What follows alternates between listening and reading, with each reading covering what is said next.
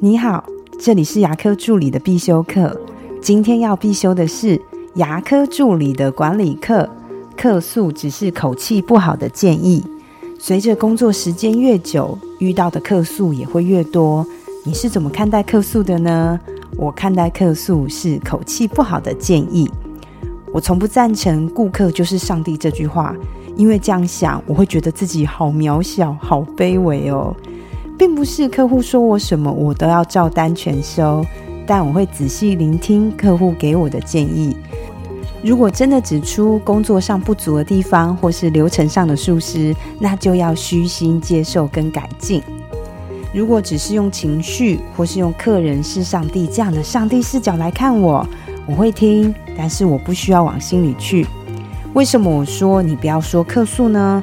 因为客诉这两个字听起来真的很不舒服。你听听看哦，今天你被客诉了，这样听起来怎么样？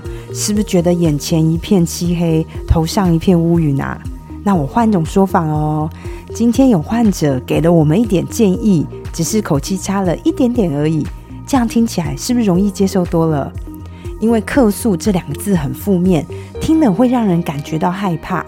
而建议呢，这两个字是很积极、很进取，会让人想前进。